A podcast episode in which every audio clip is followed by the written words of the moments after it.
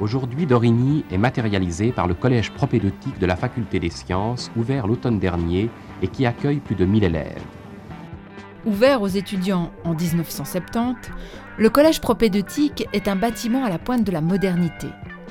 Pierre Magnona, étudiant à l'époque, nous raconte ses premières impressions.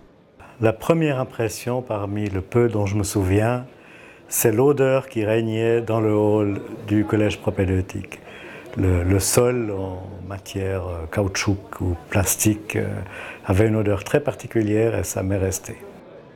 On retrouve ici les auditoires classiques, quatre auditoires de 300 places, tous équipés d'une cabine de projection avec projecteur pour cinéma et diapositives, d'épidiascope et d'un projecteur eidophore.